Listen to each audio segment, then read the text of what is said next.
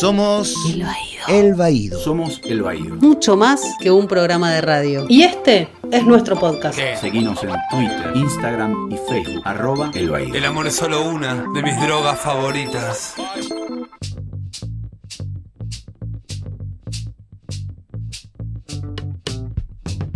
Hola, bienvenidos a la nueva temporada, temporada 2019 de El Baído. Ustedes ya nos conocen, si nos venían escuchando. Esta es la propuesta de la Asociación Civil El Baído. Mi nombre es Gustavo Casals y estoy muy bien acompañado hoy con... Hola, soy Gustavo Pecoraro. Y tenemos a dos colaboradoras más. Una que es una voz eh, que si nos vienen escuchando ya la conocen, es Dani Nández. ¿Qué tal? Buenas tardes. Y tenemos una voz nueva que es una, en realidad es una integrante del grupo del Baído desde hace mucho tiempo, pero que este, fuera de micrófono, que es eh, nuestra colaboradora Sol Salinas. ¿Qué tal, Sol? Hola, ¿qué tal? Eh, Es la que maneja todo. es la, es la que maneja todo. Es la titiritera. Desde, desde, desde tras bambalinas, Sol es la que nos maneja todo. Ausentes hoy con, con aviso están nuestras colegas Alceda Garido y Laura Bark. Ambas siguen siendo parte del equipo y las van a estar escuchando este, ya sea en materiales que nos dejaron preparados o en nuestra mesa aquí junto con nosotros a medida que avancen los programas. Y primero, a ver, antes de empezar con el contenido, que hoy tenemos cosas buenísimas, la tenemos a Dani hablando de libros y vamos a tener una, un, material de, de archivo con Natalia Lafourcade que está muy muy bueno. Eh, les queremos contar qué es distinto de El Baído si nos venían escuchando el año pasado para que se entienda un poquitito mejor. Vieron que nosotros antes largábamos como mini programitas. Uno era de cócteles, donde hablábamos de respuesta al VIH-Sida. Después teníamos Libro Abierto, que era el, el segmento de Dani donde se hablaba de libros. Eh, teníamos Si se reía como loca, que es, el programa de entrevistas de Alcira, donde habla con, con músicas argentinas y de, y de todo el mundo. Y eh, escuchamos lo que tenían este, nuestros oyentes para decir y les resultaba un poco confuso. Era tipo, bueno, pero estoy escuchando el baído o estoy escuchando de cócteles y no se entendía. Y nos vamos a hacer un poco de cargo de esa confusión. Ahora todos los martes, a partir de esta semana, pueden esperar un programa de El Baído, donde vamos a estar alguna combinación de los cuatro que estamos en esta mesa o nuestras dos colaboradoras que hoy no están. Les vamos a charlar un poco y les vamos a presentar entrevistas, les vamos a presentar libros, les vamos a hablar de obras de teatro, les vamos a traer la actualidad del mundo VIH-Sida, les vamos a hablar de noticias, de activismo, efemérides, es decir, lo que antes eran todos como segmentos separados, que por ahí algunos eran más cortos y otros más largos, van a estar dentro de un programa más o menos previsible en duración y que van a poder encontrar en nuestro canal de suscripción todos los martes. Lo que no van a encontrar dentro de este segmento son dos de nuestras propuestas que van a tener su propio espacio, que son Deconstruides, eh, la, propuesta de Tamara Tenenbaum y Diego Tajer, que lo van a poder escuchar en un canal separadito y se van a poder suscribir exclusivamente de Construides. Y Puto Viejo, que es el espacio que hacemos con Gustavo, donde hablamos de, de la memoria de nosotros, los putos viejos, que también va a tener su propio canal separado. Esos programas van así funcionar como, como programitas separados. Y lo mismo que si me escuchan a mí en la podcast, la podcast sigue existiendo, va a empezar un poco más adelante, este, ya que Mariana y yo estamos ocupados haciendo otras, otras cosas en este momento. Bien. ¿Se entendió? A ver, el- al- Yo, a ver, repasemos. Los Repasemos. martes. Los martes el Baído. Muy bien. Y los jueves vamos a ir alternando Puto Viejo con Deconstruides. Perfecto. Aparte, los martes me gusta. Porque Eh, Los re- martes no te refieres- cases los ni martes. te embarques a escuchar el Baído. martes Igual- orquídeas, ni siquiera. no igual sé si era los bueno. martes, pero- después nos escuchan Una cuando película que protagonizó Mita Legrand.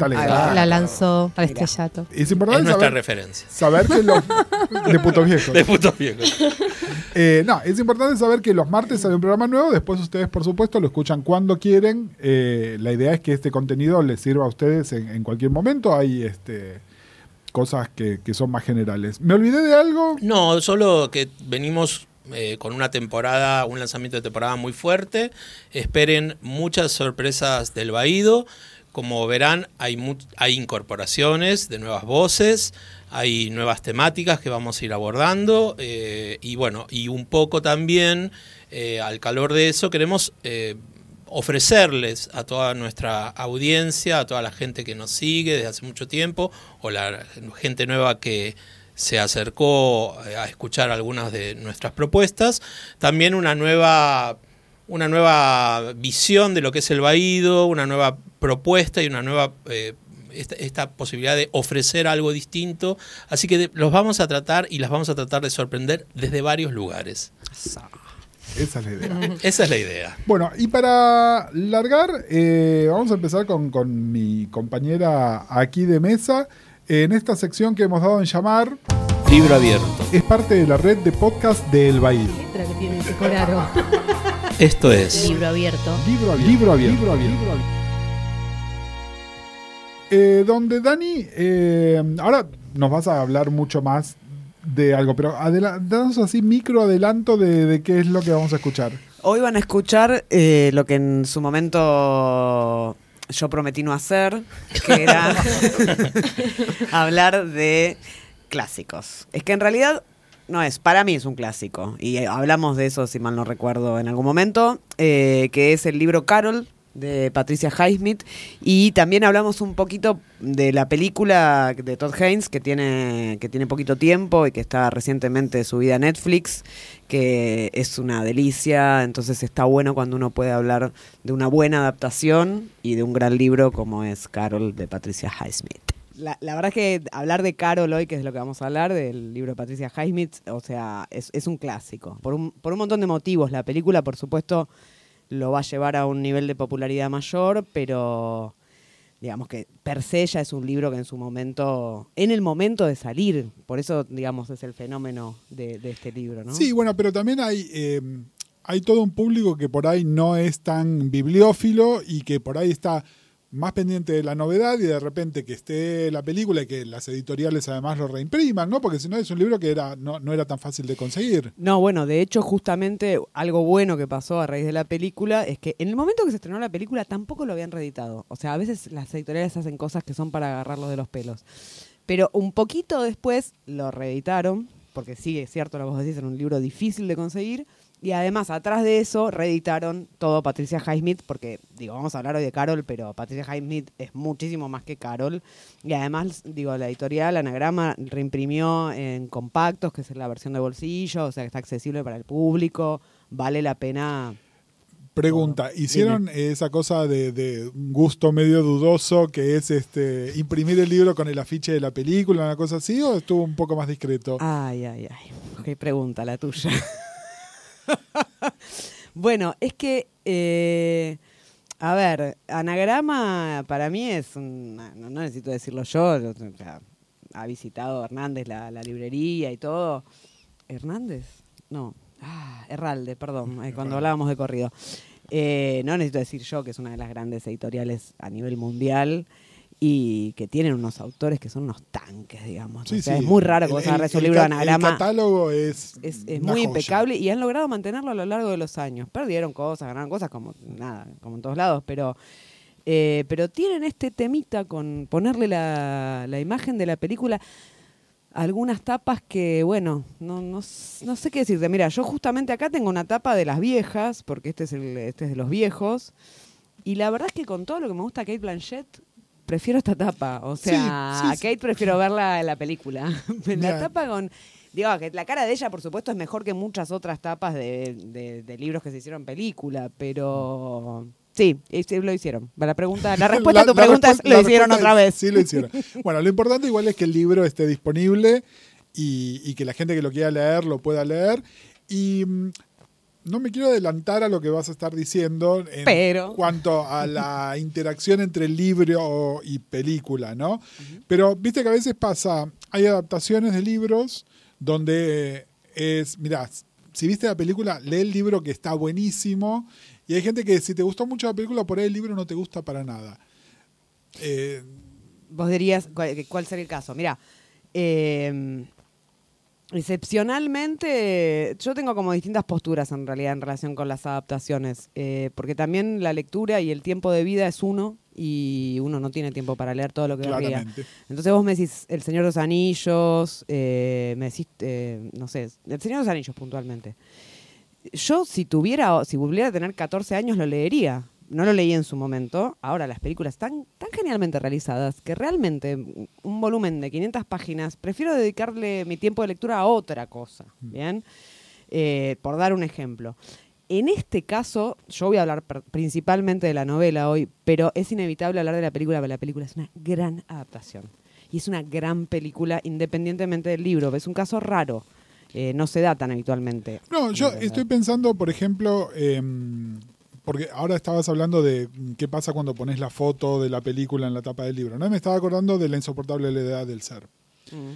Que la película tiene méritos por un lado, el libro tiene méritos absolutamente por el otro, pero creo que la gracia del libro está en todo lo que hace Kundera, aparte de contarte la historia. Y la película lo que hace es contarte la historia, nada más. Pero la película está buenísima. La película está bárbara, pero lo que voy es, eh, si alguien dice, y ahora, mira, después de ver la película tengo re ganas de leer el libro, y es, mira que el libro probablemente sea muy diferente de lo que vos estás esperando. Es que en realidad yo siempre, o sea, haciendo la excepción de lo que decía recién del Señor de los Anillos, y el caso que me das es otro que es interesante porque em, yo, por ejemplo, vi esa película y leí el libro con muchos años de distancia, entonces eso también te genera otra cosa. Sí. En general, mi, mi consejo, digamos, general en este sentido es que siempre leas primero el libro. Siempre. Eh, pero bueno, también depende de cuándo sea primero, ¿viste? ¿Qué sé yo? Si vos lo leíste, qué sé yo, yo Caro lo leí hace 10 años, la película salió ahora, el recuerdo que tengo, lo volví, a- en este caso fui, vine, fui, vine y los dos productos la verdad me dejaron súper satisfecha. Eh, yo recomiendo siempre leer el libro porque el libro genera otras cosas. Eh, y además, una vez que vos ves la película, vos rele- o sea, en el caso de Carol, relees Carol y no vas a poder dejar de verle la cara a Kate Blanchett. O sea, no hay forma de que veas, que te imagines. Yo en general no soy muy imaginadora de caras. Sí. Es un dato que no me pasa de largo. Pero para hay gente que es re importante que se imagina así de nariz grande, chico, independientemente de lo que diga el autor. Y Entonces, eso tenés que tener cuenta que la película lo que hace es clausurar sentidos. Total. Sí, a mí me pasa, y volviendo al ejemplo de la insoportable edad del ser, eh, leyéndola, para mí la diferencia de edad entre Tomás y Teresa es mucho más grande. Total. Ella es una nena, Ella es y, una él, nena. y él es un viejo que, no, que está mucho más baqueta, y acá de repente a Daniel Day-Lewis en su mejor momento, y Juliette Binoche que estaba bien, pero no era una nena, es decir, joven, 20 años, no 15. No, no, eso, total, total, eso es, es muy fuerte. Lo que sí me impresiona es Lena Olin, cómo a través de los años sigue. Es- Está igual. Yo voy a hacer... ¿Alguien- ¿En qué serie la vi hace poco? está en, eh, en Mindhunter. No sé, yo voy a hacer un paréntesis. Mi permitido heterosexual es Lena Olin. Yo siempre supe que tenías buen gusto. Así que bueno, nada, pero Bien. qué lindo. Bueno, pero nos recontra fuimos de tema. Qué raro. Vamos, vamos, vamos a Carol y, y vos sabés que yo no leí Carol. Vi la película, pero no leí Carol. Contame por qué tengo que leer Carol. Bueno, te cuento. Eh, como decía al principio, rompiendo un poco el código de los hermanos del medio, eh, Carol es un clásico moderno. Una de las, digo, bueno, hay enormes discusiones alrededor de qué es un clásico, qué no es un clásico, etcétera. Mi versión personal de qué es un clásico es cuando algo resiste a una determinada cantidad de tiempo.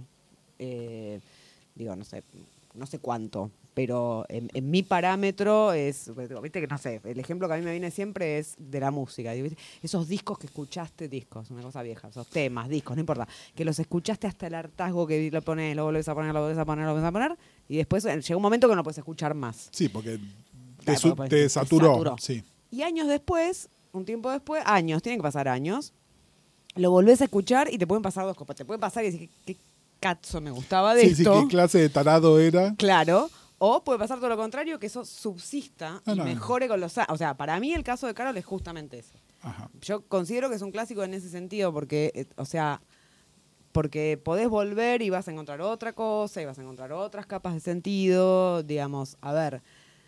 eh, no, no vamos a poder salir de este River Boca de la película y, el, y la película probablemente en toda la columna de la película y la novela. Pero para mí la novela independiente, la película le vino a inyectar un montón de vida, pero la novela en sí misma es un montón. Y para mí pasa eso, es, es un, es, es un clásico.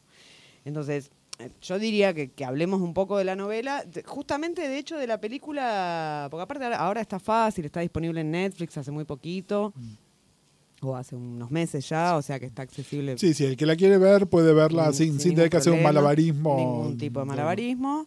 Es más, yo les recomiendo que la, que la vean. Les recomiendo, por supuesto, primero que lean la novela y, y después que la vean. Pero bueno, en cualquier caso, cualquiera de las dos cosas funciona. Eh, pero yo me te- te digo, de la película no voy a decir mucho porque, digamos, no es Mm. mi tema y lo dejé como al final. Me gustaría más que nada hablar un poco de Patricia Highsmith, un poco de la novela en sí misma y un poco de la historia que está alrededor de la novela, porque, porque tiene un montón de datos que son, que son interesantes. Eh, así que para empezar con Patricia, que es también todo, todo un personaje, eh, Patricia Highsmith es una escritora estadounidense que nació en 1921 en Estados Unidos, en, obviamente, si era estadounidense, en Texas. Eh, y tiene como una biografía bastante complicada, ¿no? Un padre, una madre abandónica, un padre al que no conoció hasta los 12 años, una relación muy tirante con su mamá y con su padrastro. Y mm, una historia que a medida que pasan los años, digamos, cada vez se pone más densa. Sí, sí.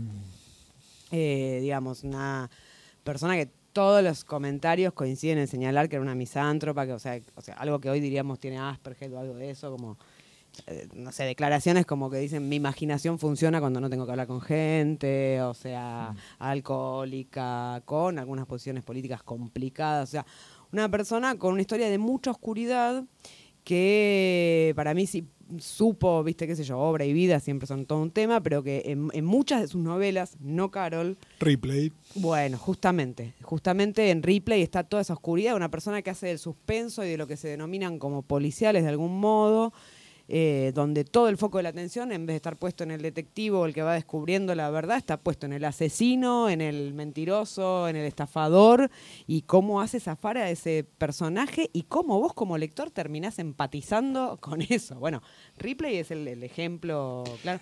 ¿Vos, qué sabes de todo esto? ¿No, no están haciendo serie todavía? Ripley reda para serie. Yo creo que hay un tema de derechos. Eh, ¿Te acordás que se habían comprado los derechos para hacer películas? Creo que los había comprado Miramax. Sí, se, Eh, hicieron, se hicieron unas cuantas adaptaciones. Miramax ahora es parte de Disney, no sé en qué estado estará eso, Mm, es, medio, es medio complicado. No, pero lo que te iba a decir es, fíjate, vos decís lo de la serie, fíjate cuánta ficción actual toma ese punto de vista Ah, y es un fenómeno más reciente, ¿no? Es decir, todas estas cosas donde, porque donde te presentan al personaje con características perversas o psicopáticas según el paradigma desde lo que lo quieras ver, eh, hubo siempre, pero que te llevan a empatizar, ¿no? Es decir, una cosa post-Dexter, digamos, pero en realidad te diría que es post... eh, eh, Lecter, ¿no? Que, que te Mm. llevan a, a que le tomes cariño al, al monstruo de alguna manera. Pero ahora hay 70 series que están hechas desde ese punto de vista. Y sí, bueno, Replay es, mira con este material original,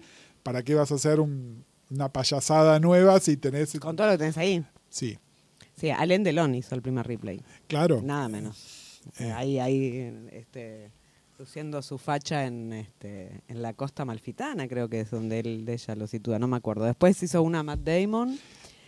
Um, sí, Matt Damon hizo a Replay en una versión más El- reciente y hay una versión del amigo americano hecha por Claro, Malkovich. Porque tiene, a ver, aclaremos, eh, mucha gente piensa en la de Matt Damon nomás porque es la única que tiene el nombre de Replay en el título. Ah, porque la de, La de Delon, se llamó A Pleno, a pleno sol. Solel. Ah, Exactamente. Es a pleno sol que eh, los jovencitos por ahí no se acuerdan, pero por jovencitos me, llamo- yo- me llamo yo también jovencito. Es una película que le gustaba mucho a mis padres, por decir, es una película de los años 60. Ujú. Sí. Sí, sí, sí, aparte tenía una fotografía impresionante, mostraba justamente esta parte del sur de Italia fantástica.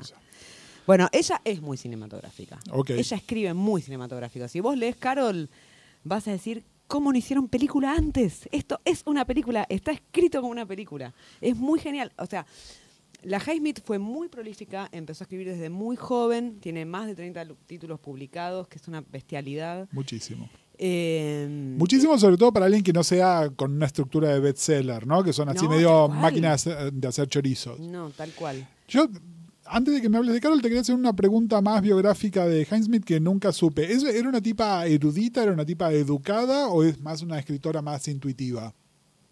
Mira, eh, ella tuvo una educación, digamos, eh, universitaria o de alguno de los colleges, no sé, tuvo una formación, pero no tuvo una formación, o sea, no es una filóloga. Está bien, no, no, no, a, eso iba. No, no es, digamos, no es una persona súper básica, pero tampoco es alguien... Sí, sí, al- alguien que completó un título de grado, pero que no es que. no, no, no, tal cual.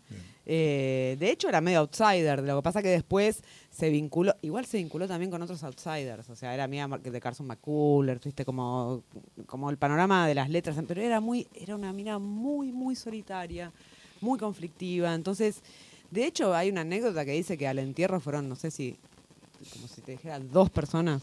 Cinco en el mejor de los casos. Una era la editorial dueña de los derechos de esos libros. Claro, que estaba esperando.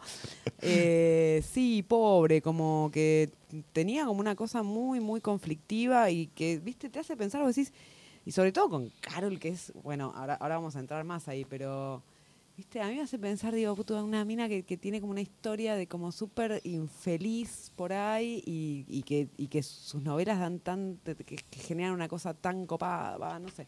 Viste, me, me pongo a pensar, bueno, eso, muy. Un personaje muy torturado, bueno, alcohólica. Este, pero bueno, y tenía. Lo, lo gracioso, un dato que me pareció muy gracioso es que además de tener mil gatos, criaba caracoles. Caracoles. Caracoles. Y ¿Caracoles? los dibujaba y se los llevaba de un lado al otro. En cada mudanza se mudó mil veces, vivió en un millón de lugares. Una un chifle moño hermosa. Importante. Un chifle. un chifle moño hermosa, con una, las veces en, la- en las entrevistas, son una cala de culo en las entrevistas, que vos decís, esta señora la está pasando re mala, y déjenla sola escribiendo y chupando, que es que cuando escribe le sale re lindo, además. Claro. Escúchame, ¿y en qué momento llega Carol de su carrera? ¿Qué tan establecida estaba ella? Este dato es buenísimo, te va a encantar. Ella escribe una primera novela eh, que se la publica, la escribe en el 48. Joven, jovencísima.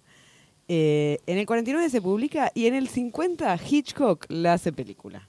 Con guion de Raymond Chandler. Ah, bueno. No, eh, que es Extraños en un tren.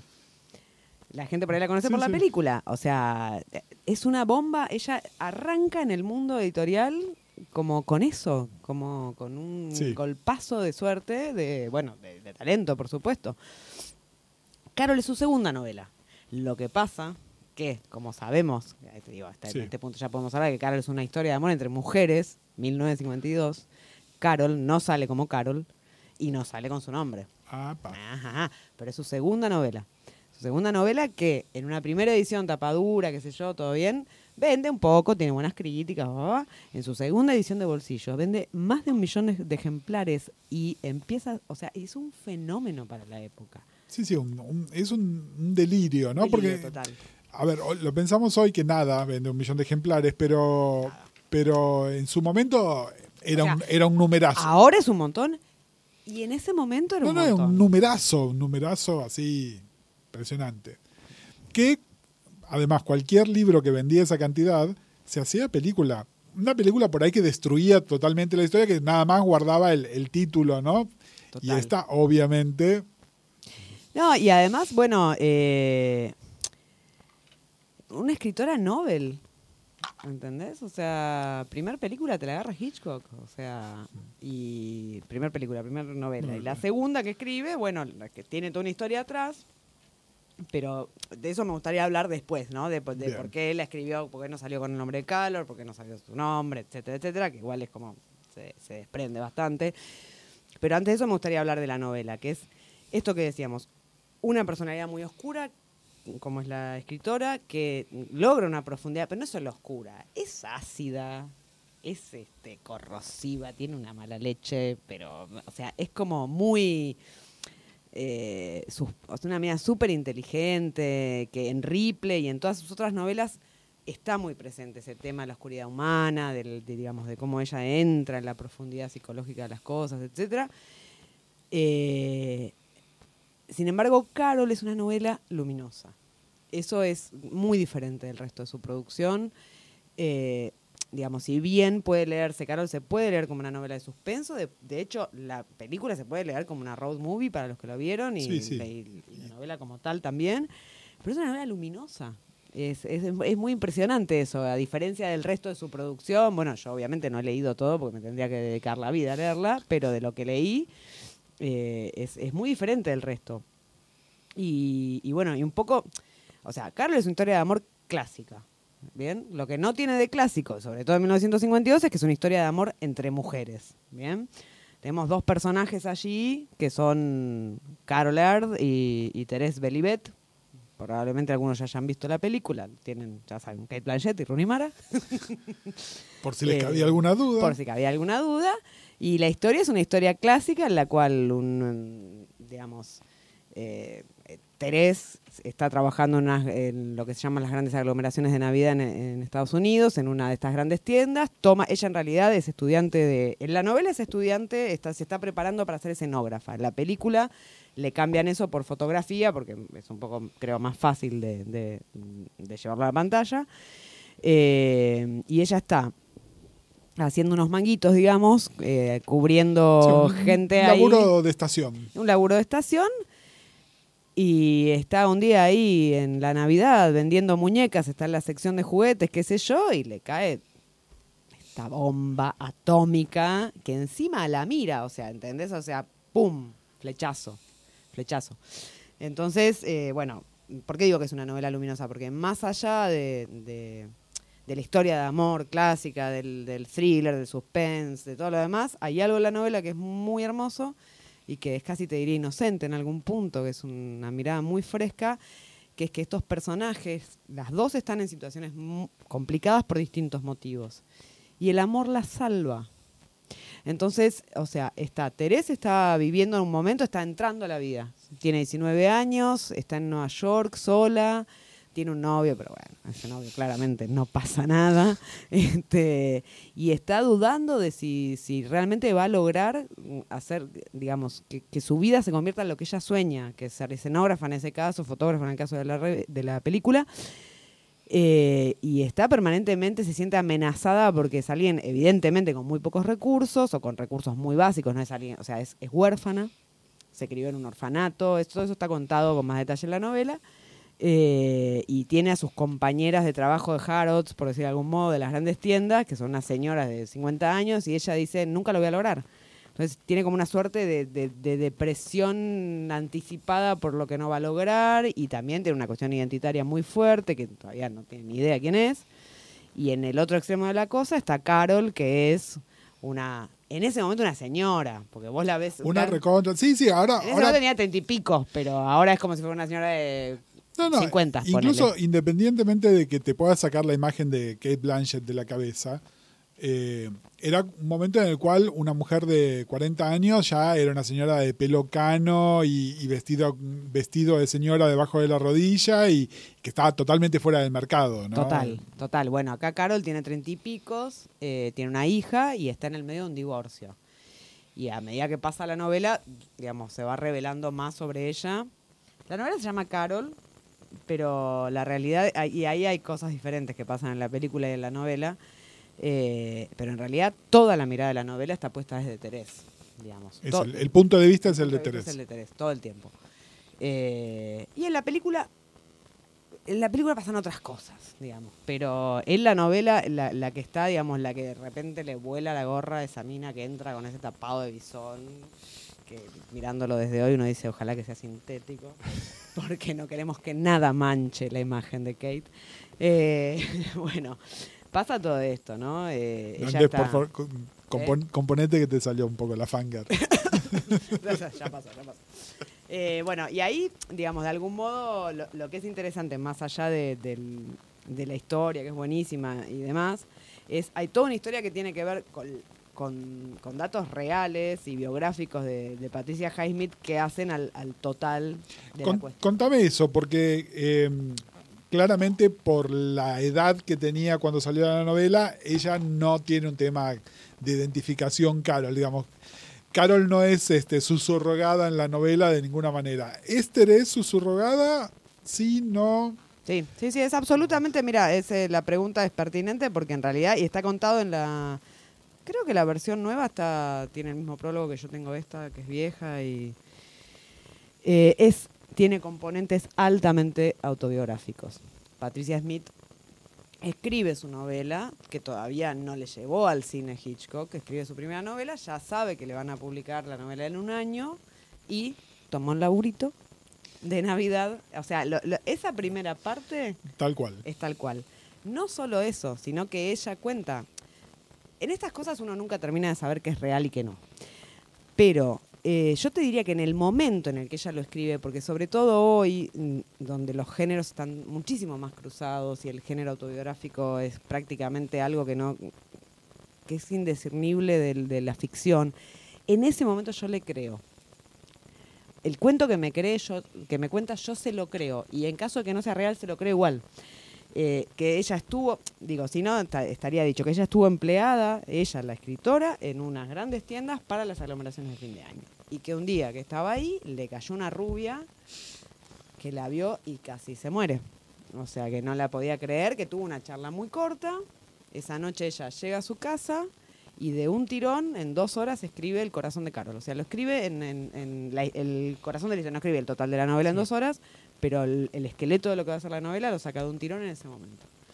Eh, y es muy, es muy gracioso porque, de hecho, ella se empieza a sentir mal y al otro día se tiene que encontrar con un amigo, se siente mal, se siente mal, un amigo que tenía algunos conocimientos de medicina y se da cuenta que agarró una varicela, Ajá. que no la había tenido de chica y que se la contagió a algún pendejo de ahí, del, Sí, sí, algún niño de los que, niñe de los que Hinchando venían a en. Navidad, sí.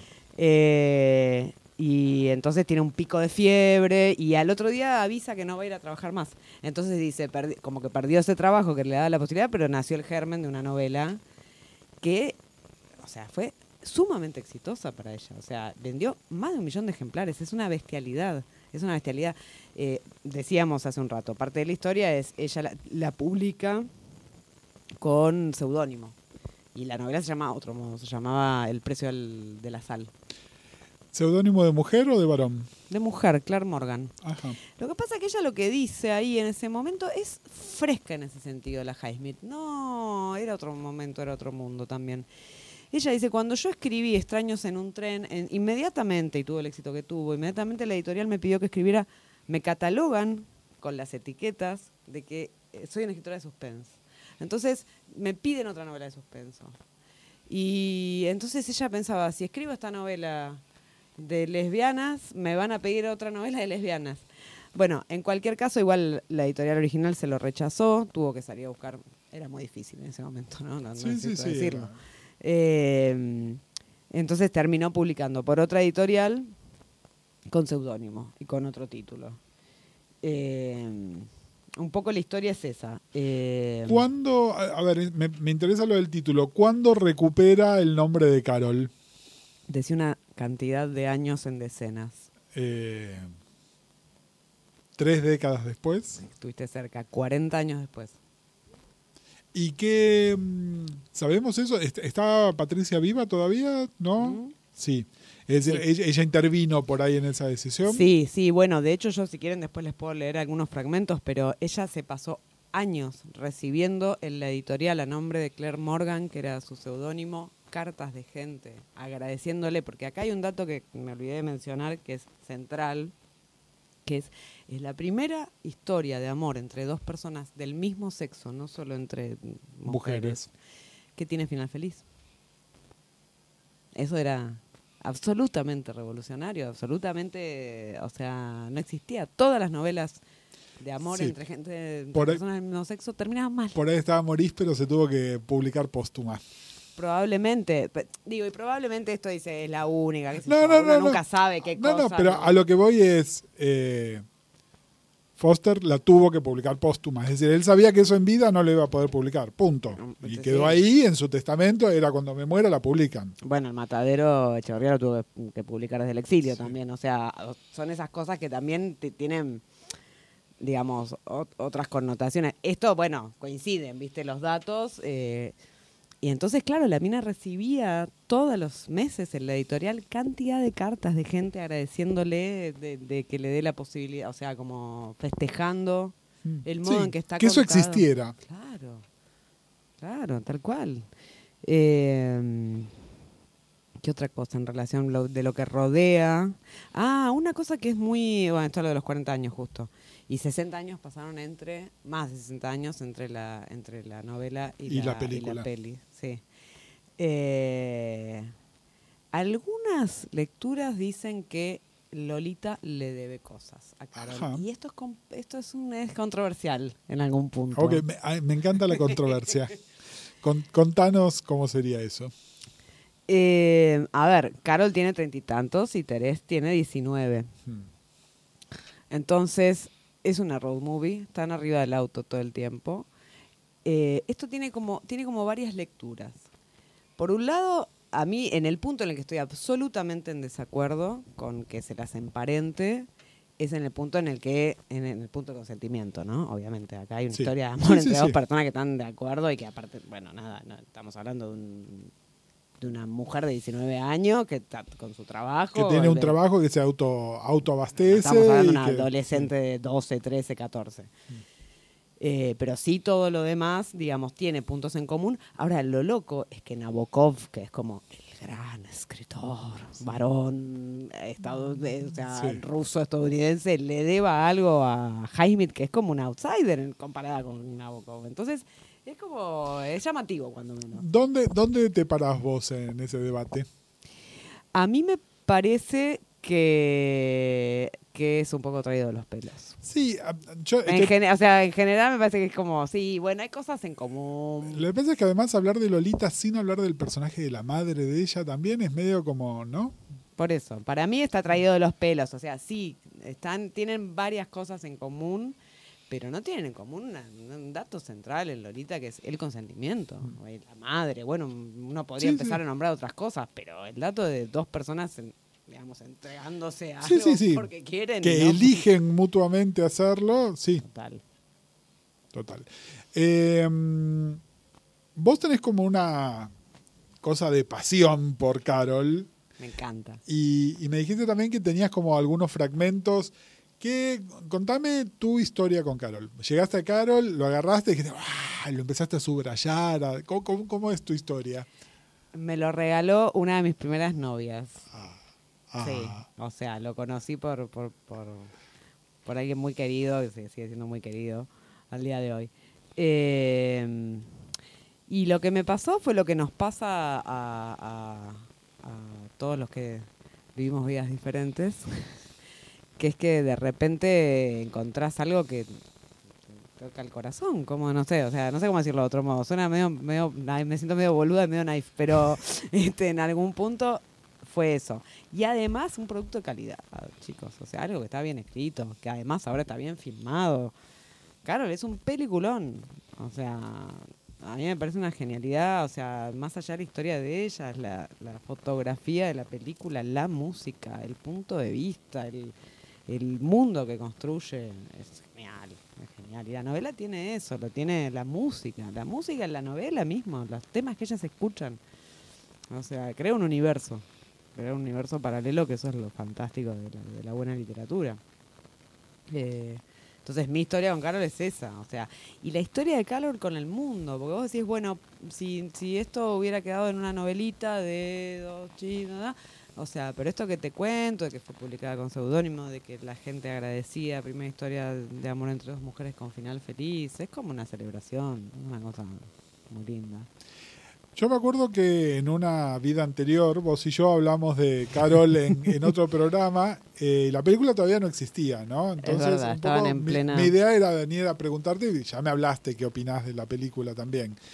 ¿Te hizo volver a la novela, a la película? Sí, sí, total. Sí. Y, y la volví a leer y me, me pareció que está perfectamente. O sea, me parece que la película aporta algunas cosas que, por eso, lo que hablábamos recién, que son diferentes o es otra mirada. De, me causa mucha gracia porque ahora, viste cómo es esto.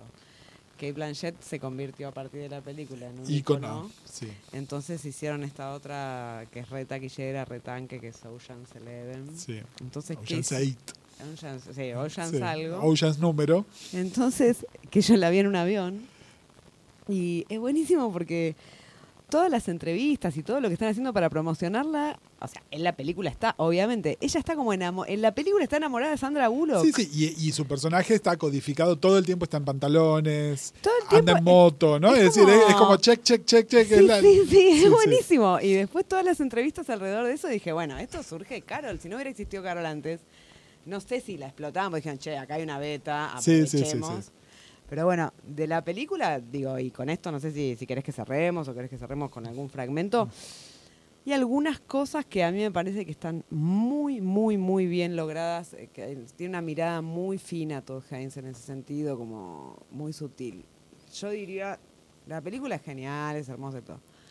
Hay dos cosas que a mí me parecen hermosas que son cómo la película muestra. Pensemos, chicos, por favor, estamos en 1940, o sea, universo Ma- en Mad Men, para Sí. que la gente se ubique.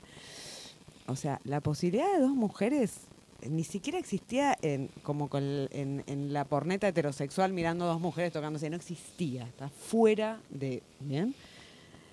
Cómo la película muestra los momentos en los cuales Blanchett le pone una mano en el hombro a ella. Esa mano y ese hombro a lo largo de la película. Es- Este programa tendría que historia. ser en video, ustedes tendrían que estar viendo los gestos que está haciendo Nández frente al micrófono. Y otra cosa que pasa que es el personaje de Carol que construye Blanchett es una señora re bien planteada, es una femme fatal, o sea. sí, sí, sí, sí, es, una, una come, come personas. Sí, total, total, se lleva puestos a hombres, mujeres, chicos, Sí, perros, sí. árboles. Eh, hay, en los momentos en los cuales ella hace avances muy sutiles y muy, insisto, como muy inocentes, donde la invita a comer a ella, o la invita a su casa, o la invita a irse de viaje juntas. En esos momentos, la construcción del personaje, vos le ves el temblor de, es algo muy sutil, la mía todo el tiempo está construyéndose una femme fatal, me llevo todo el mundo puesto, me Sí, los sí. como Pero crudos. eso que está haciendo puede salir no mal, pésimo. Sí. Hay un temblor en la voz, hay un temblor en la, hay una forma en que desvía la mirada de la actuación que es como muy, muy bien por ella. En el libro, ¿estas cosas las vemos a través de la mirada de Terés o, o es un agregado de la película? Es decir, Terés nota esta... No, eso, eso es una composición actoral genial de Blanchett. No, no, no Ajá. está, no está. O sea, lo de, lo de la mano en el hombro, algo de eso hay en el libro. Pero la fragilidad del personaje fuerte, cada vez que hace un acercamiento a esa otra, que también, viste, es como la niña seducida, por decirlo de algún modo, o la más joven seducida, pero es un bloque de hielo. Porque por eso es el alter ego también de, de la Highsmith. Es como, no, no es un hueso fácil de roer. Sí, y, y creo que el casting de Rooney Mara no es casual, ¿no? Que, No. que normalmente hace esos personajes que son casi un alien, ¿no? Esa, Total. con esa distancia gélida. Total. Sí. Yo no había reparado en que era el mismo personaje. No, no me había dado cuenta que era el mismo personaje de la. De las de la chica del, del dragón, dragón. claro. Me di cuenta el otro día mirando y dije, ah, mira. De hecho, no estaba originalmente. Había otro, ahora no me voy a acordar el nombre. No era ella la, la elección original. Uno de esos- esos accidentes fantásticos. Que- Este, Sal- sale bien. que sale bien, total. Yo te voy a pedir que nos leas un cachito para cerrar. Bueno, tengo posibilidad de leerles. Para mí, mm, digamos, tenemos dos cosas. Tenemos la parte de la ficción y mm, la parte de lo que cuenta. Hay un prólogo y un, y un ¿cómo es? Un postfacio, un epílogo de Highsmith. Eh, yo leería más las palabras de la Highsmith. La novela la pueden ver, la pueden comprar, qué sé yo. Eso también lo van a ver, pero... Le- léenos a Patricia entonces. Les leo a Patricia. Eh, en relación a todo esto que pasaba con su novela, ¿no? Leo dos, tres fragmentos. Dice, la novela homosexual de entonces, de, estamos hablando de 1950, tendía a tener un final, de ahí para atrás, ¿no? Tendía a tener un final trágico. En general, en general solía tratar de hombres. Uno de los personajes principales, si no ambos, tenía que cortarse las venas o ahogarse voluntariamente en la piscina de alguna bonita mansión.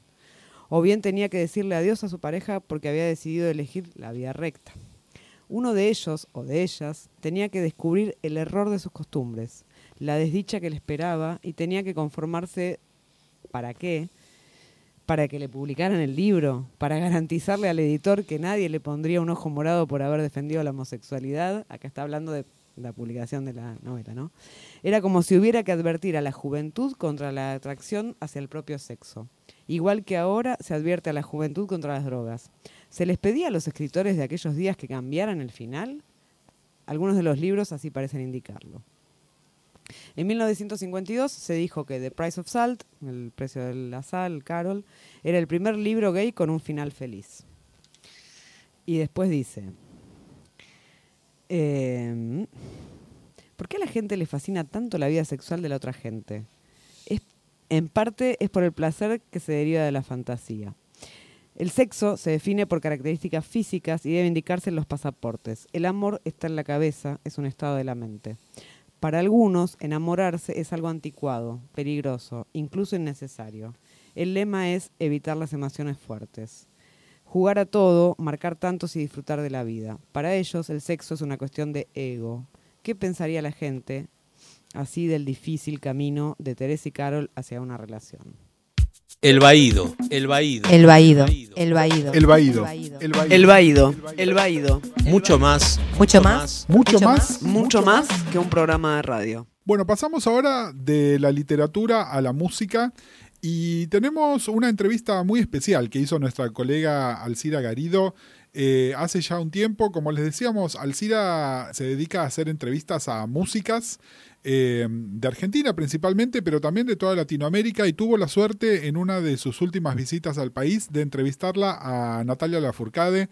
Eh, fue una entrevista lindísima que nos pareció que vale la pena compartirla con ustedes. Van a notar que hay un poco de ruido de fondo. eh, había gente trabajando cuando se lo hizo, pero Natalia estuvo súper cálida, súper linda en, en la entrevista con Alcira. Y nada, nos encanta compartirla con ustedes, así que vamos a escucharlas.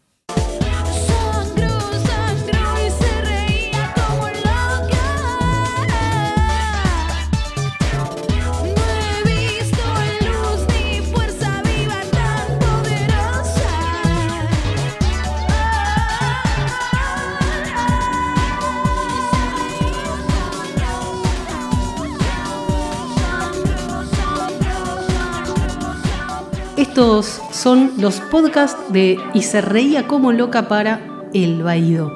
Este, bueno, mi mamá, eh, mi mamá es como pianista, estudió la carrera de piano en el Conservatorio de México.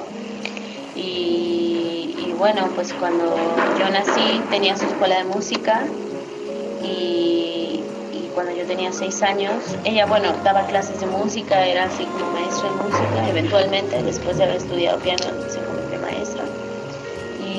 cuando tenía seis años tuve un accidente, este, me pateó un caballo, entonces estuve como seis meses, ba- bastante tiempo así como en reposo. Y los doctores le dijeron a mi mamá que un poco como que ya no iba a haber manera como de que yo mucho podía salir adelante, la escuela, este, hacer como cosas como normales, ¿no? Como que le decían, no, pues este, va a costar mucho trabajo, ¿no? Que, que- que superar esto. Entonces mi mamá tomó la decisión de tomar la música como medio de, de cura para mí, como de terapia y como mi mamá, a raíz de todo este problema, eh, decide crear una alternativa. Entonces agarra sus clases, este, todo lo que sabe y empieza a investigar. Empieza a investigar de psicología infantil, de pedagogía, se empieza como a, pues a informar, ¿no? Ya mucho más profundamente de, cómo funciona la mente de los niños y así. Y me empieza a, a inventar juegos con música y así para distinguir colores, este, para empezar a hablar, empezar a escribir, este, distinguir las notas, agudo, grave, mayor, menor, este, así. Entonces fue así como ella empezó como a darse cuenta de que ese método estaba funcionando, sobre todo porque no era como un método de, ah, esto es do, esto es, este es el pentagrama, así como de, de entrada, sino más bien empezar a crear como una sensibilidad musical que ya más adelante lo puedes convertir en teoría, pero que principalmente es como una educa- educación del oído y, y sensorial.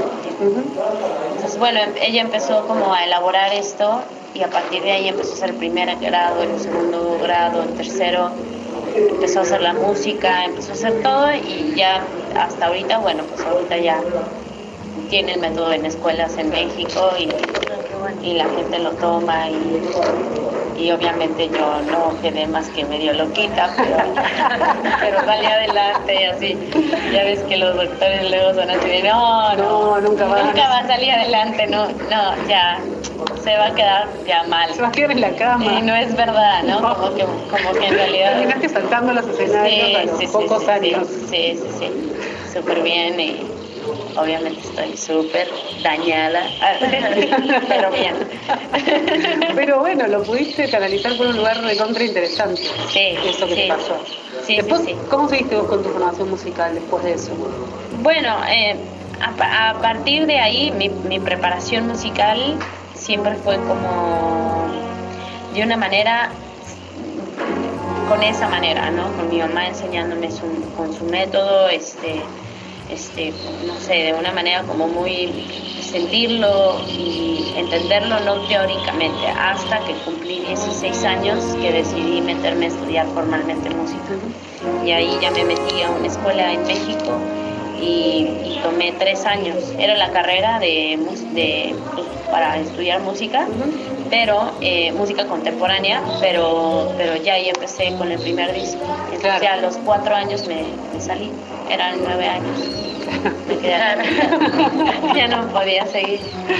Sí, y de ahí ahora pues ya, o sea, en realidad eh, mis estudios de la música han, han sido pura clase particular. O sea, en realidad mi preparación ha sido la mayor parte de mi vida particular. Con, con mi mamá, con mis papás ahí en casa y con maestros particulares y en la escuela. Claro. ¿Y cómo te definís? ¿Como guitarrista, como pianista? ¿Te, te gusta definirte de alguna manera? Yo te considero muy instrumentista a esta altura. ¿Puede ser?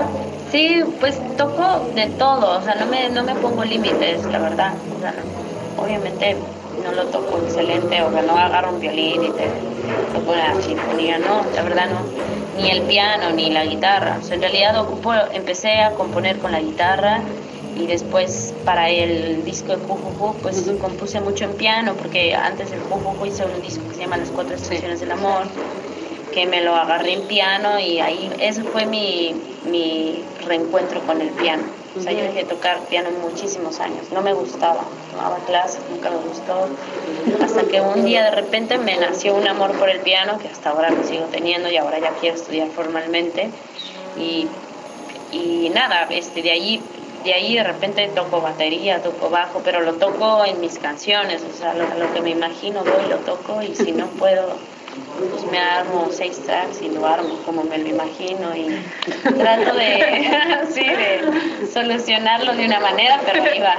Te puedo dividir en dos en este momento así, musicalmente. Por un lado me parece que el primer disco, que es un disco mucho más acústico, ¿no? Como es muy primer disco. Claro, sí.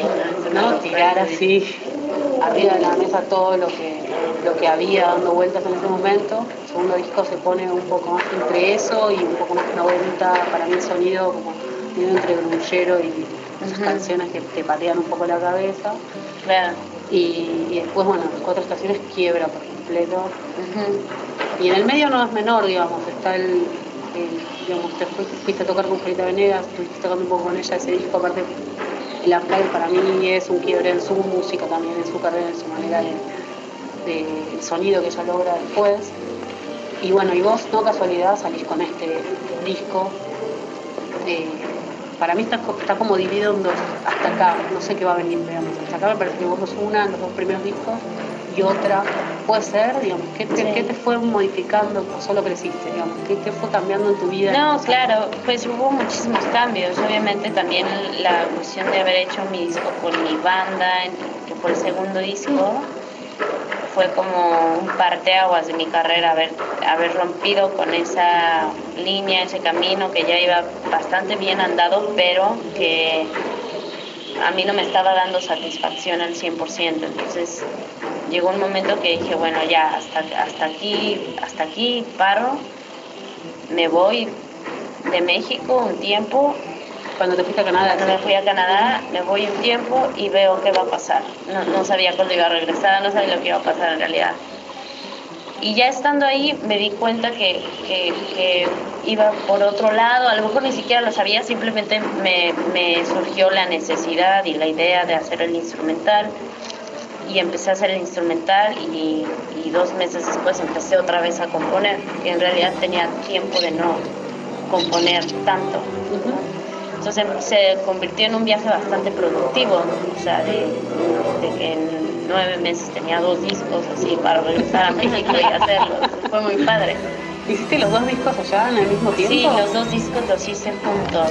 Fue, fue como un año así, como de vomitar cosas hasta quedar así vacío. No, este, fue, fue un año muy productivo y nada, llegué a México y empecé a concretizar esos proyectos.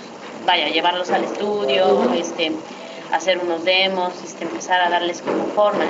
Y decidí empezar con el instrumental porque sabía que si empezaba con este disco era empezar promociones y eso y ya no me iba a dar tiempo. Entonces decidí invertirlos y este y a partir de ahí ya fue como el, el breaking point así de, de ahorita, de yo siento de mi carrera hasta ahorita. Por supuesto que los va a seguir habiendo, supongo, porque pues en la vida siempre vas aprendiendo cosas o pasan cosas que te impactan y te cambian, ¿no? Pero hasta ahorita el haber hecho el instrumental me, me cambió la visión de la, de la música y de cómo hacer mis canciones, todo me, me cambió. Y porque venías, me parece, como en una catarata de, de, de chica pop, ¿no? O sea, Sí, con, sí, con sí. todo lo bueno y todo lo siento, malo que siento que, que un poco, bueno, es que es muy difícil como saber para dónde vas y lo que eres y como de dónde vienes y hacia dónde vas a ir. De repente es un poco complicado, pero también siento que me encontraba en un punto donde donde estaba tratando de hacer demasiadas cosas a la vez y donde para mí, en mi juicio, el, el, el pop, el rock, el alternativo, música buena o música mala, y pues todo, tenía mucha confusión acerca de eso. Y de repente ya cuando, cuando hice este disco tuve más claridad un poco de lo que, de lo que hago, o sea, de que en realidad no, no es que yo sea una rockera, ni una cosa súper alternativa, ni, ni así, sino que es como una especie de pop, pero, pero más con experimento también, o sea, un pop que me gusta tratarlo con, con, con profundidad, o sea, que me gusta profundizar en las letras, en las canciones, en lo que dicen, eso. Sí, como juego, la sensación que tengo cuando voy escuchando, aparte de escucharte con auriculares, es súper interesante.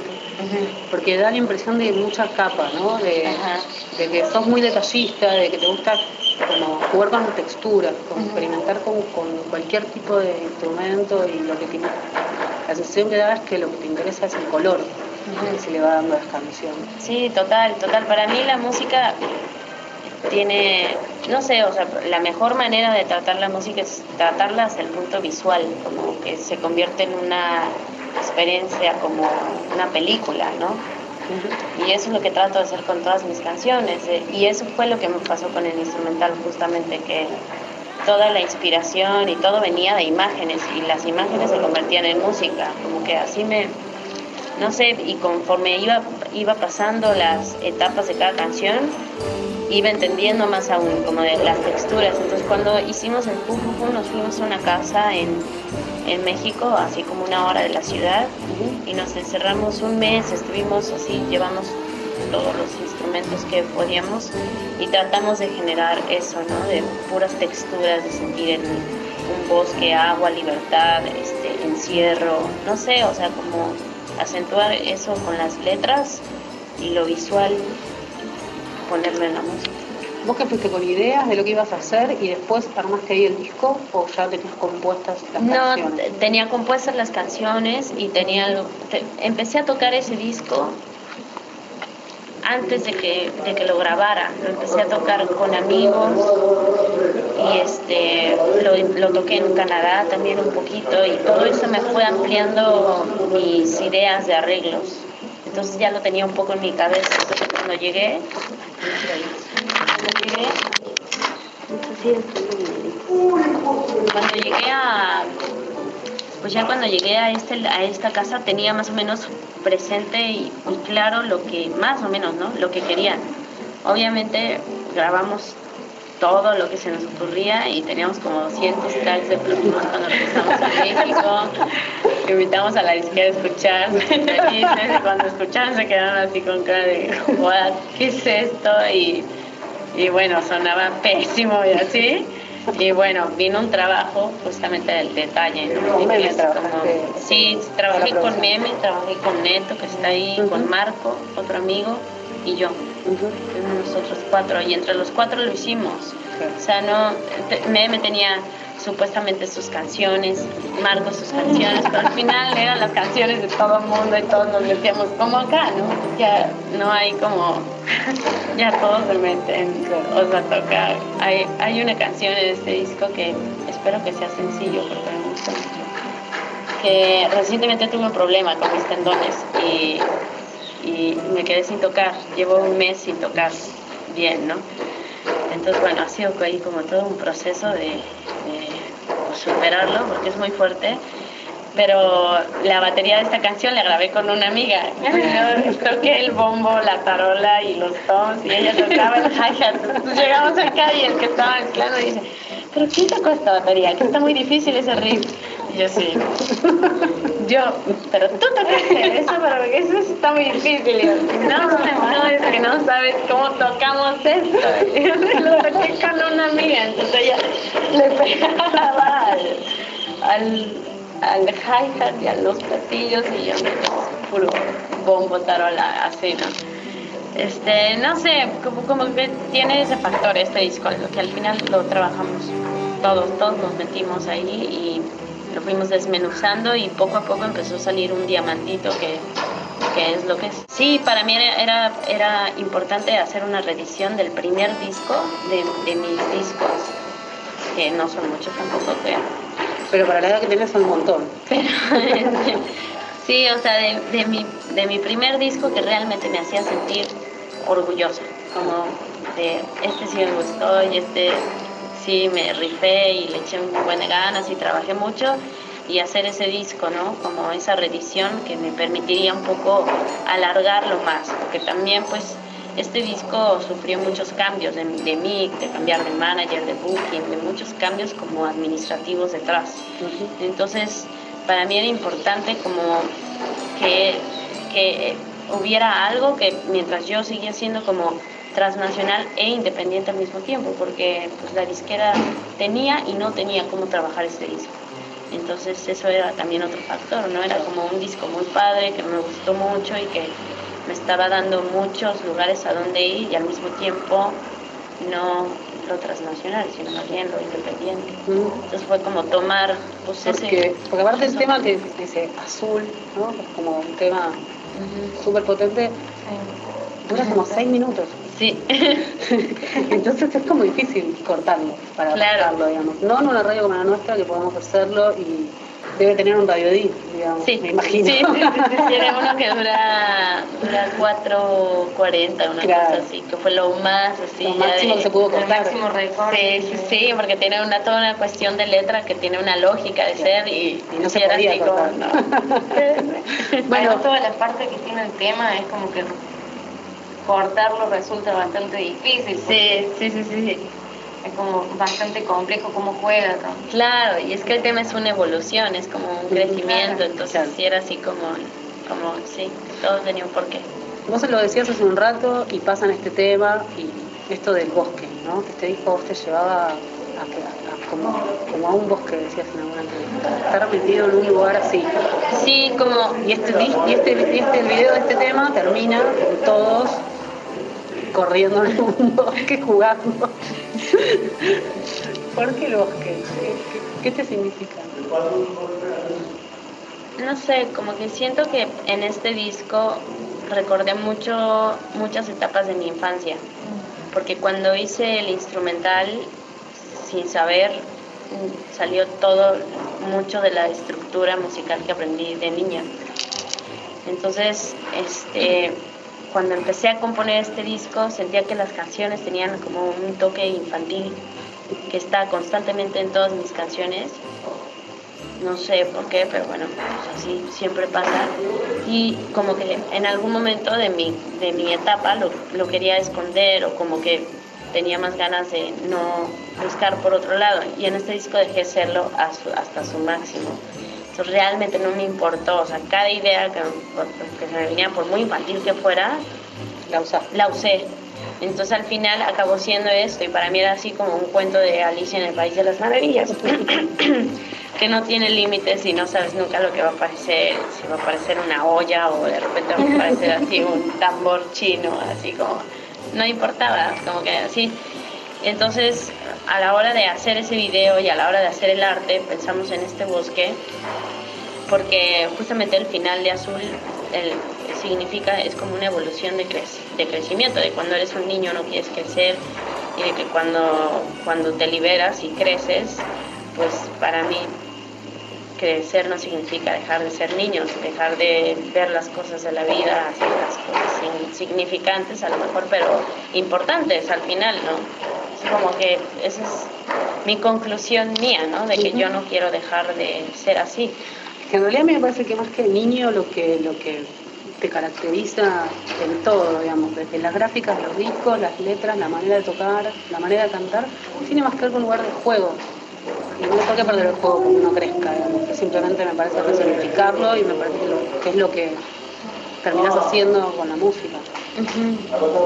Sí, sí, sí, pues, eh, pues trato de, no sé, en ese disco, en ese disco jugué mucho y traté de verlo de esa manera y por eso al final en el video pues era jugar, correr, eh, libertad, así y ya. Juntaste a todos tus amigos. Sí, junté a mis amigos, un grupo de actores, tengo muchos amigos actores, entonces le hablaron a sus otros amigos y ese video lo hicimos sin nada de presupuesto, lo hice con una amiga que es cineasta, así. Ese es mi video favorito de todos los que tengo y no lo hicimos con nada. Buenísimo. Y el de Cursis Melodías lo hiciste en Francia, ¿no? Ese también lo hice con mi misma amiga con la que hice este video. Este, y también fue lo mismo en Francia, pero sí. Pero con amigos franceses. Sí. sí. Sí, bueno, que para mí era hacerlo en Francia porque es, es como el típico lugar del amor y Cursis Melodías es así como la burla de la cursilería de la melodía, cuando te enamoras y así. Pues para mí era hacerlo ahí en París y viajar a París estar en París siete días trabajando. Tenés dos invitados fundament- fundamentalmente en el disco, Julieta Venegas y Juan Son. ¿Por qué a cada uno en cada tema en particular? A mí igual me fascina el tema con, con Julieta Venegas, me parece un tema divino y ella encaja como... Pero Sí. ¿por, qué, por, por qué ellos dos y por qué en esos temas? Este, bueno, a Julieta la invité porque justo después del Unplug ya fue la perfecta oportunidad para invitar a la persona con la que muchos años quise cantar algo, ¿no? Eh, se me hacía que la canción le iba a quedar anillo al dedo también y la letra y lo que la canción dice, pues sentía que todo iba a ajustar. Y con Juan Son fue lo mismo, o sea, es- Look Outside es, es una canción que habla justamente de eso, como de una introducción a, a, un mundo, ¿no? A un mundo sin barreras, un mundo sin, sin, sin límites, ¿no? Como dejarte ser. Y Juan Son es una persona que para mí representa mucho eso, porque es como tremendamente, absurdamente volado y loco. Y lo admiro por eso, porque, porque saca de sus casillas a todo mundo y a sí mismo. ¿no? Me encantan las personas así y, y lo admiro a él muchísimo y por eso lo invité. En Look Outside, que es el final del disco, que es, digamos, es como la, la esa puerta del, de lo que va a seguir, que no, nunca se sabe, ¿no? Entonces por eso quería que él fuera el que, para mí era así como de ir juntos para, para esa dirección. Para lo loco. Sí, como de hacia dónde va a seguir esto, ¿no? Y, y para mí eso. ¿Qué pasa con, con, con las mujeres en México, digamos? ¿Qué está pasando a nivel musical hoy? Bueno, allá ahorita hay una explosión femenina en México, ahorita actualmente. Es impresionante, hay muchísimos proyectos, están, están, está Carla Morrison, está Andrea Valenci, está Madame Recamier, está Carla, la niña Dios, este, Está Ceci Bastida también. Ceci Bastida, sí, está increíble. Este, bueno, las Jimena, Eliguer, Julieta Venegas, este, no sé, hay, hay muchas más de las que te estoy mencionando. Hay una que está acá ahora, que es Valentina. Valentina, se me hizo muy raro que se venía para acá, pero, pero este, sí, porque le estaba yendo muy bien a ella. ya. Este, ah, no sé, hay muchísimas mujeres ahorita en México y ahorita sí es como una, pues están saliendo muchas mujeres. Ahorita fue el Vive Latino y había muchas mujeres en el, en el line-up. Estaba súper, y bien, yo la verdad siento que es un momento bien padre ah, de la música en México porque porque hay mucha música, muchas bandas, muchas bandas de fuera que vienen a la ciudad, entonces también también está padre eso porque porque tienes de dónde tener una influencia nueva, un disco nuevo, música diferente, cosas que antes no era tan fácil, ¿no? Como que antes no, no venía tanta música independiente o diferente, o a lo mejor no. Ahora ya no es tanto como la radio. Antes si no tenías un sencillo en la radio era imposible y ahora pues están chicas como Carla Morrison que la está armando sin radio, sin disquera, sin nada. Ella sola con lo que hace es increíble y, y así. Entonces hay muchas mujeres así ahorita en, en México que ahí van armando sus caminos. ¿Y siguen mirando más para arriba, o sea, para Estados Unidos, o están empezando a mirar más para Latinoamérica? Pues yo, el, yo en este disco viajé mucho a Estados Unidos y muy poco para acá, realmente ni siquiera vine nada. De hecho, es tener- no porque no quisiera venir, sino porque en realidad no había la oportunidad, la izquierda tampoco tenía interés, entonces por eso te digo que ha sido como una lucha con y sin. Y, y mis oportunidades de viajar eran a Estados Unidos, a España, a, no sé, fui a Londres o a Japón o así, pero para acá abajo no. Entonces extraño un poco esta parte también, la verdad. O sea, la verdad me encanta venir para acá abajo y Esto es. Esto es- esto el es- Baído. El Esto Baído. es, El Baído. esto es Esto es El Baído. El Baído. el Baído. El Baído. El Baído, mucho más que un programa de radio. Bueno, y antes de irnos y después de, de todo este programa, nos, nos queríamos un poco presentarles a, a Sol Salinas y, y todo lo, y todo lo que va a llevar adelante eh, en el Baído, eh, que está muy relacionado al tema de las mujeres y el arte, o las mujeres y el teatro, o la producción artística. Hola, sí, bueno, eh, yo voy a hablar sobre teatro, sobre danza, artes escénicas en general. Me gustaría, hacer foco en, las mujeres. Pensé en, en entrevistar a alguna mujer que, si- por mi criterio, viendo la carrera que, tiene y los proyectos que realizó, si fuese hombre estaría dirigiendo el FIBA o, algo más. Eh, y bueno, voy a entrevistar a Molina Bonelli, que de quien soy también amiga. Eh, trabajamos recientemente en Teatro Bombón. Ella es la curadora del festival y yo soy la productora y también recientemente mm, estrenó Blanca en el Cultural San Martín. Eh, así que bueno, eh, vamos a... No, y además te metes en un, en, un, en un espacio de debate. Bueno, Alcira también está con el tema de más músicas en el Más en- música, en exactamente. los, en los shows o en los conciertos, así que está bueno esto de que, que pongas eh, el, El foco, foco en la discusión ahí, sí, Sí. ¿no? Y además acá en el Baído nos encanta el teatro, así que como siempre les decimos, si tienen una obra, algo de que les interesa que, que estemos cubriendo, eh, nos pueden contactar en cualquiera de nuestras redes o nos pueden escribir a elbaído.gmail.com. Eh, nada, que es, uno, es una de las, de las expresiones que, que más nos gustan. Sí, inviten a Sol Salinas a ver sus estrenos y a sus, a sus festivales Sí. y demás. Exactamente. Bueno, eh, si nos están escuchando es porque ya saben dónde encontrarnos, pero súper importante, nos encuentran como El Baído en Twitter, nos encuentran como El Baído en Facebook, nos encuentran como El Baído en Spotify. También se pueden suscribir, esto es un podcast, se pueden suscribir con la aplicación que usen, Pocket Cast eh, o alguna otra similar, y también estamos en los servicios grandes en Google Podcast, en Apple Podcast, etcétera, etcétera. En todos los casos, El Baído eh, pueden encontrar además nuestra hermosísima imagen nueva por todos lados, que estamos muy contentos, que es eh, producto de nuestro amigo Carlos Marchán, también conocido como El Malagüero, o El Malaguero, perdón, porque el Malagüero es otra cosa. Es otra cosa, sí. Y nos estamos escuchando la próxima semana. Hasta la semana que viene entonces, ¿no? Hasta la semana que viene. todos los martes, sintoniza El Baído. El Baído Podcast es parte de la red de podcast de El Baído. Buscanos como El Baído, Facebook, Instagram, YouTube, Twitter, Seguinos seguimos en en Instagram, Facebook, Twitter, YouTube. arroba El Baído.